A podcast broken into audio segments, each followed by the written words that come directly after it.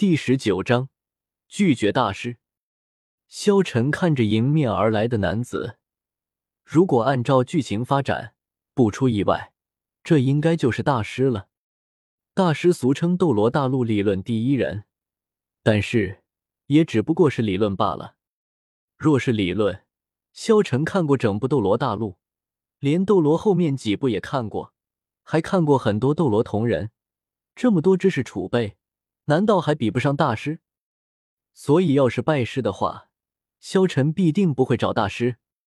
先不论自己要不要拜师，就算自己要拜师，自己去找一个封号斗罗，难道不香吗？非要找这样一个只有理论没有实战的大师？不说别的，就算是自己要吸收魂环的时候，找到了强大一点的魂兽，他也杀不死。不对。自己有帝天和古月娜，还有这么强大的系统，为什么要拜师？看到短发男子，房门连忙行礼道：“大师，老师您好，您是？”唐三看到大师走了过来，连忙行礼问道：“大师道，我只是一个在这里蹭吃蹭喝的住客而已，你和其他人一样，叫我大师吧，每个人都这样称呼我。”我甚至已经忘记了自己的名字。武魂殿的证明上写着你叫唐三，是吧？唐三，你要明白，大师和老师的意思天差地远，以后不要叫错了。除非……说到这里，他的话听了下来，眼中却闪烁着灼热的光芒。除非你真的愿意让我当你的老师，您要教我修炼武魂吗？唐三问道。大师停下脚步，面对唐三站定。那你愿不愿意呢？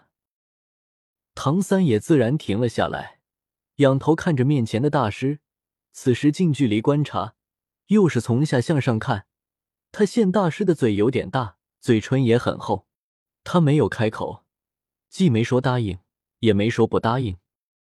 大师看着唐三那双正正看着自己的眼睛，那种僵硬的笑容再次出现。好的，你果然是个聪明的孩子。不开口有两层含义：一是不急着拒绝，以免得罪大师；二是用行动来询问大师：“我为什么要拜你为师呢？”大师像老杰克那样，抬起手在唐三头上揉了揉。天赋异禀，又如此聪明，看来我也要执着一回了。怎么说，你也是这百年来第三个双生武魂？听了大师的话，唐三大吃一惊，看着大师的目光顿时变了变，左手手腕也已经悄然抬起，眼中流露出惊疑不定的神色。大师老神在在的看着他，微笑道：“你是不是很奇怪，我为什么会知道你是双生武魂？”一边说着，他抖了抖手中那张老杰克给他的证明，就是因为这张证明，或许别的人看不出其中的破绽。但如果我也看不出，那我也就不配“大师”这两个字了。我曾经调查过六百四十七个武魂为蓝银草的人，其中拥有魂力的有十六个，几率不到百分之三。而即使是拥有魂力的这十六个人，也没有一个魂力能够过一级的。而你却是先天满魂力的十级。按照我所研究的武魂十大核心竞争力中的一条，先天魂力大小与武魂素质成正比来看。蓝银草显然无法满足，所以，我可以肯定，你应该还有另一个武魂，而且是一个非常强大的武魂。唐三的眼神渐渐平静下来，辩驳道：“凡事都有例外，为什么我就不能是一个特例呢？”大师认真的点了点头，道：“没错，凡事都有例外，但你的武魂是蓝银草，所以你显然不是那个例外。”天斗帝国与星罗帝国在最近一百年以来，双生武魂虽然只出现过两个，但天生满魂力却出现过十九位。我仔细研究过他们每个人的武魂，无一不是强大的存在。年纪最小的一个，现在也已经达到了大魂师的层次。除了十四人是家族血统遗传得到的强大武魂以外，有五个是例外。他们的出身并不高贵，但也拥有了先天满魂力。而这种意外，就是变异武魂的存在。而根据我这么多年对变异武魂的研究，没有任何一种武魂与蓝银草武魂会产生变异。而你的蓝银草武魂又是普通的蓝银草，所以，我完全可以肯定，自己的判断是正确的。变异武魂，那是什么？唐三问道。大师耐心的解释道：“这就要先说武魂是如何进行传承的问题。一个人拥有的武魂，与父母的武魂有着直接的关系。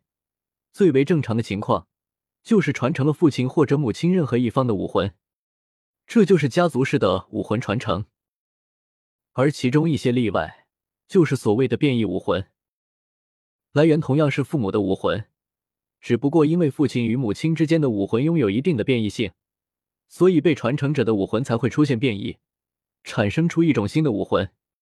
变异武魂可以变异的强大，甚至出现先天满魂力，但绝大部分变异武魂却只会变得弱小。变异武魂就像是近亲结婚的产物，白痴的几率很大，但也有可能出现远常人的智者。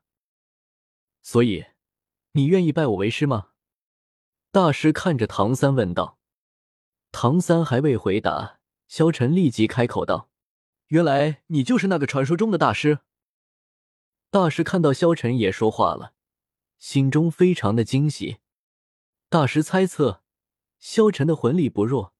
也是先天满魂力，而且是莲花武魂，必定也是一个双生武魂。要是自己能够收到两个双生武魂的弟子，就可以证明自己的武魂研究了。你叫萧晨是吧？就像唐三一样，你也是一个双生武魂吧？大师笑了笑，装作了高人的样子，看着萧晨问道：“你说的没错，我也是双生武魂。”这时候。大师看着萧晨和唐三道：“哈哈哈，我虽然魂力低下，但是在武魂研究之上还有一点的造诣。我敢保证，普天之下没有人比我更了解武魂。唐三、萧晨，你们的武魂都会非常弱的武魂，只有我理论才能够让你们的武魂变强。所以，你们愿意拜我为师吗？”唐三还未说话，这时候萧晨就先开口道：“我不愿意。”此言一出，唐三惊讶的看着萧晨。